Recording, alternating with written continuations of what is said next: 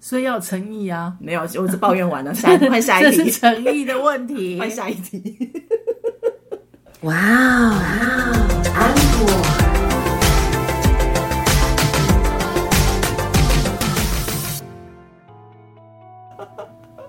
欢迎收听《哇安可》，我是 A 空阿可。我是安妮塔，好，我们继上一上集，对，是上周吗？上一集啦，上一集对啊，因为我们礼拜三、礼拜五上新嘛，如果正常的话，哦，但最近都不正常啊，对啊，因为安妮塔都不剪也不 上，冤枉我大没有冤枉人。就这样，她 宁愿出去玩，她也不上心。偶尔哦去看台湾灯会，快点，可可粉一号，快点骂他！ 可可粉一号，我在呼唤你，快点骂他！好，你不要这样子，都会被他攻击。就是知道他会攻击你啊。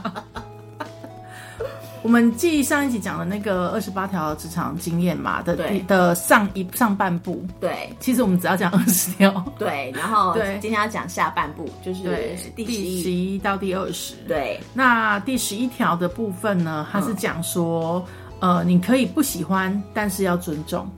啊、对，那怎么说呢？就是出呃，因为每个人的立场跟主观意识是不一样的嘛。嗯，那就像我们之前节目聊到的，你觉得那个办公桌乱，但我不觉得乱，嗯对不对？你可以不喜欢，但是你应该要尊重我 啊，是不是呢？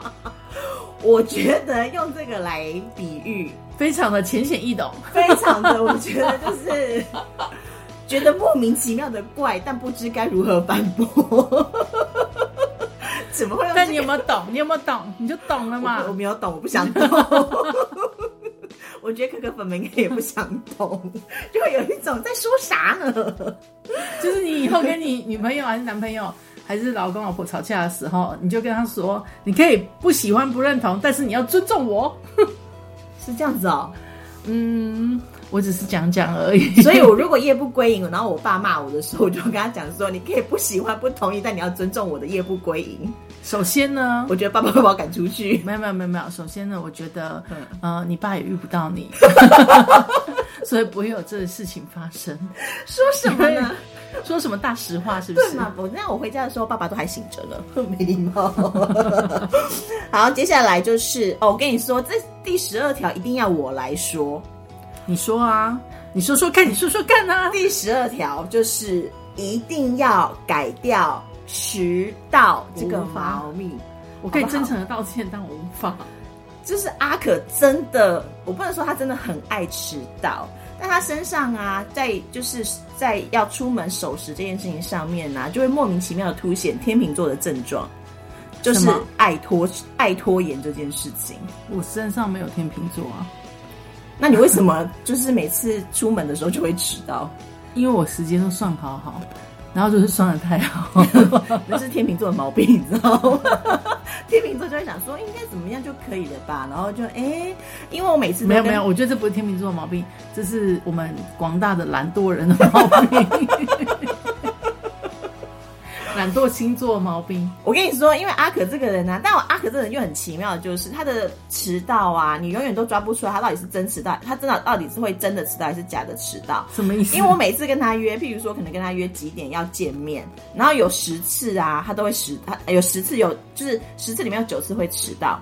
然后到第十次的时候，我就会心想说，好，那我可能跟他约，譬如我跟他约十点，那我就是十点十分再出现好了。这个人就结果他真的早到然后这个人就会很早就给我到这样子，然后还骂我说你干嘛迟到？我心想说，我的妈呀，天地良心啊！你前面九次都给我迟到，我最后一次想说晚点到好了，他就跟这个人就给我早到，怎么回事？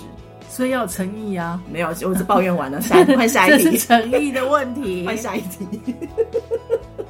我有一次迟到的时候啊，然后就跟对方说我会晚十分钟到，你知道对方有多感动吗？怎样他？说现在已经很少人迟到会先来讲说他会晚十分钟到 了，真的到底？我觉得有多受虐。 真的是抖 M 吧，好不好？然后他就说拜他托好感动，这 样。感动个什么鬼？好啦，第十三个就是承诺了就要做到，我觉哦得，这这不、个基本的吧，这不止在职场吧，这对小孩应该要这样子哦，好不好？对所有的事都是啊，哦就是说到做到、啊。对啊，这是不用对啊特别讲吧，这是一定要做到的事情。好，好，第十四个，要做一个有分寸感及边界感的人，懂得换位思考，也要懂得适当拒绝。我觉得这也很难呢、边界感这件事情是一定要有的。嗯有的人就是他觉得他跟你很要好，嗯然后就没有边界感，嗯，就会过了那个界，比如说探隐私啊或什么的，你觉得不太舒服，嗯嗯，或者是说会好像跟别人就是呃宣示他跟你很要好，可是事实上有些事情你不想让别人知道，他就拿出来讲，那个嗯也是没有边界感。啊，对啊，我就是一个没有边界感的人呢。我上次因为一件一件事情，嗯然后不小心把弟弟的秘密秘密暴露出来，然后弟弟就对我生气了。我只能说我弟真的很小气，这样。 你跟家人还有什么边界感的问题 呀、弟弟就哦，还有不强人所难，有的人呐、啊嗯他就自来熟，然后他就会一直强人所难，那个也是没有边界感的表现这。种直接把它就是打出去就好了，真的不用管它。嗯但我觉得边界感这件事情真的很重要，特别是在男女分分界上的这个边界感，其我实觉一得定同要事也是啊，朋友也是。要拿捏住。我以前真的是一个很没有安、没有很没有边界感的人。嗯我觉得我，因为我觉得我自己很男性化，就是嗯不是性格，不是外表，好不好？我外表也是个美人，然后 你给我讲话哦。我喉咙突然有点不舒服不。舒服跟头。好，反正就是因为我觉得我的个性比较男性化，所以我觉得跟男生可能就是比较像是哥们的那一种。嗯那通常可能比较熟了，我可能就会卡来秋来。我当然不是我所谓那种卡来秋来，不是说什么我就要摸他会干嘛之类，但是我有可能就是哎、诶走路的时候就会勾他的肩膀啊，或者是说可能勾人家的手这样子。嗯，然后我记得我有一次好像就被我一个很好的女性朋友念说，就是我其实不该这个样子。嗯，因为你胸部太大会嘎到人家。其实不是这个原因， 他的意思是说，不管再怎么好，其实呃，我们之间也都只是个朋友而已。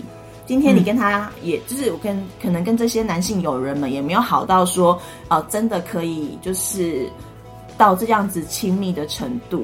嗯然后，所以其实，在一些分寸感上面，还是要有所拿捏。嗯然后后来想想说，嗯，好像是真的这个样子诶。欸所以后来我对一些男性友人的，就是呃相处上面就会比较注重一些。嗯，就是尊重别人也保护自己嘛，对不对，对？我觉得这一段呢，我要把它剪下来，然后就是逼迫，就是长期接受我骚扰的男性朋友们听， 他你会觉得说你在说疯话。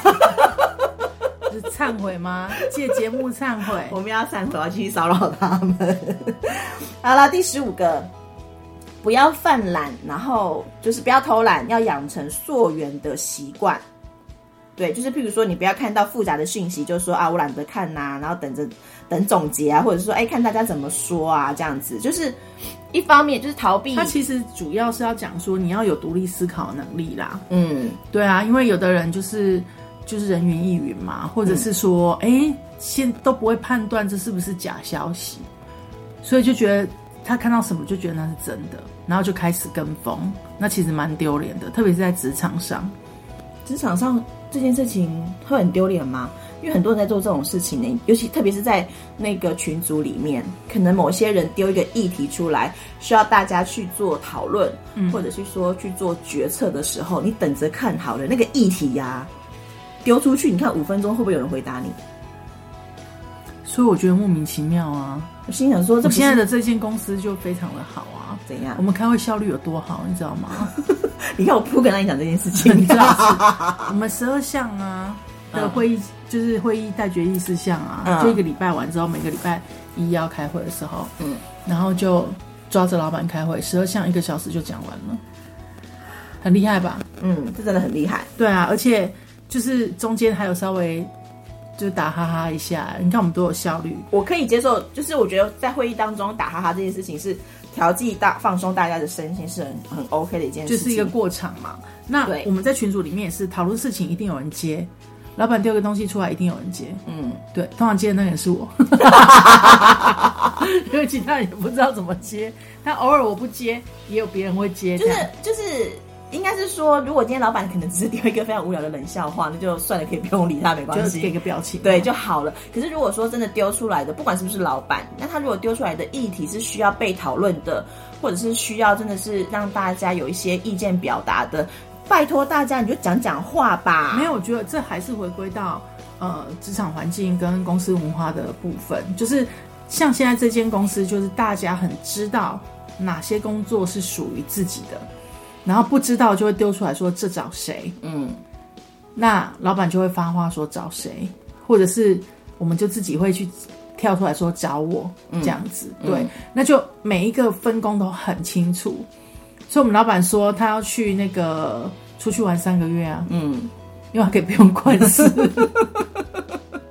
对啊，就是分工真的很重要啦。因为像我现在的公司，我们两个现在在不同的公司哦，大家就像我现在在的这间公司，然后有时候因为可能某一些的权责上面或者是工作上面分工没有那么的清楚，你知道前阵子 我们才发现说，哦，我们的某一个部门，然后他改了。就是我们即将要面试的产品，而我们不知道。 对，我们就 这也太扯了吧！你们改了，然后没有告诉我们。 我想说，哦，好哦， 我就只能说，哦，好哦。那你现在改了什么？这样子， 好厉害哦， 佩服佩服！也不能说什么嘛，就哦好，那我知道这样子。所以，嗯，真的就是。 溯源，然后大家要记得及时的出来做沟通、做分享，要保持独立思考啦。是的。好，第十六个，这个我常常跟你们说，先处理工作，再处理情绪。这个是对自己，这个我们之前也有一集有讲到嘛。对啊。你对自己要先处理工作，再处理情绪。但是你对于你的同事，或者是你的员工，或者是你的老板，嗯、你要先处理他的情绪，再处理工作。对啊，对这件事情就是。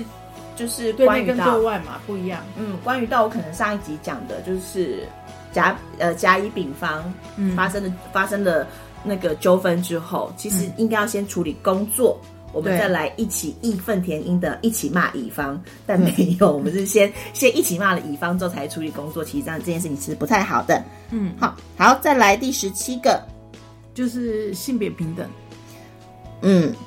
对性别平等这种东西，我觉得台湾已经教育的很好了，所以这个就还好。但是你自己也要有性别平等的一个概念。像以前我们公司就是女生当男生用，男生当狗用啊。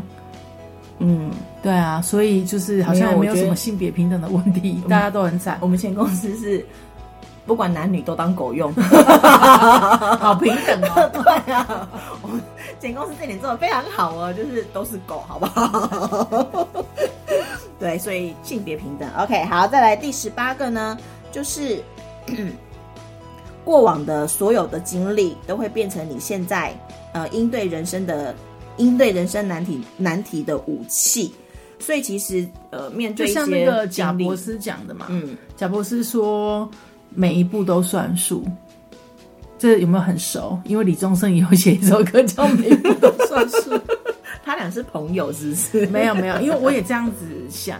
嗯，我之前在 APEC 演讲的时候，我也是这样子。哎、欸，你们有听到吗？我我在炫耀。嗯，我在 APEC 演讲的时候，我也是讲这个。嗯，就是你你永远不知道你接下来的机遇会是什嗯么，但是你只有把握好你每一个当下。嗯、你永远不知道你现在学这个。对你未来会有什么帮助？嗯，但他很有可能在你最不经意的时候就跳出来帮了你。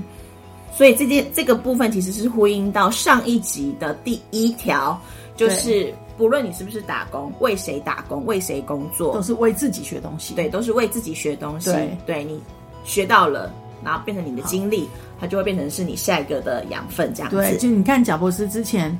他在他因为对书法有兴趣，他一个美国人，嗯、可是他对于中国的书法，他觉得非常的美，嗯，所以呢，他就正自自己的课不上，嗯，然后大学的时候就跑去旁听书法课，然后整天着迷书法，嗯，可是如果他没有这样着迷书法，我们现在的 Word 没有那么多字体可以选呢、欸。嗯，对啊，现在 Word 会有这么多种字体可以选，是因为他当初喜欢书法，嗯，然后所以到后来、嗯、他开始做电脑、做 Mac 系统的时候，嗯、就让人家来选字。字体，哇，这是知识耶！对，冷知识时间，每一集都有，好棒哦！那我们每一集的台语熟练什么时候开始？哦，你看我又在哪？这招已经不会再攻击到我了 哦！可恶啊，换新招！ 好，再来第十九个，就是要告诉自己不要焦虑。哦，我们对那集职场焦虑的收听率创新高，哎，大家是有多焦虑？就是，但是这个焦虑不是说你要对什么事情焦虑，而是说不要焦虑，你找不到你自己喜欢做的事情，或者说，或者是说找到自己一生的职业，就是到目前为止还找不到，不要为这件事情而焦虑。慢慢找就好啦。我这件事情非常的就是有深刻的体验，因为本人我在就是呃三十岁之前，就是都都是处在于一个就是这个工作我觉得好像有趣，或者是说我是为了钱而工作，就这个工作录取我了我就去，然后我也不知道说我到底是不是喜欢这个工作，对。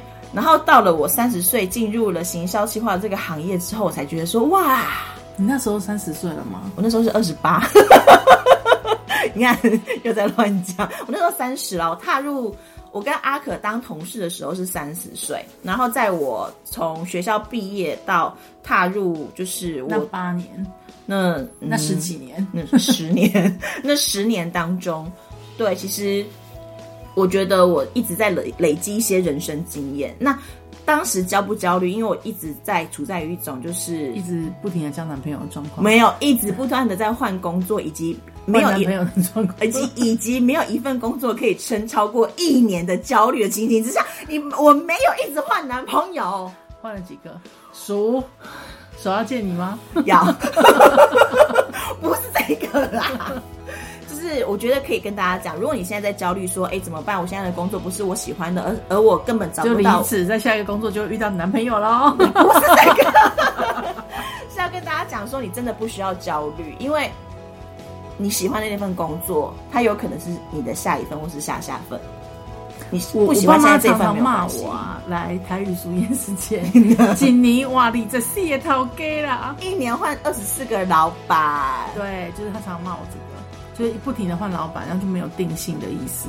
然后呢，就是不停的换工作，我觉得老人家没有办法接受这件事情，可因是为他们觉得以前一份工作就做一辈子嘛，就比较日系嘛，对对不对。但是现在的时代，我觉得很难，你很难可以一份工作做一辈子。